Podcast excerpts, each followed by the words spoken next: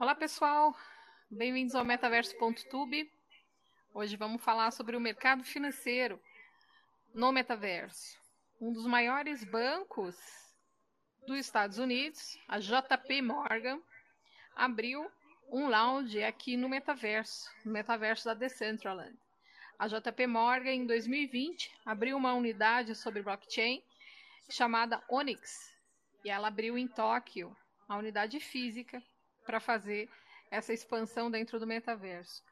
E agora ela vem e abre dentro do metaverso, Decentraland, o seu lounge virtual Onyx, trazendo Wall Street para dentro do metaverso.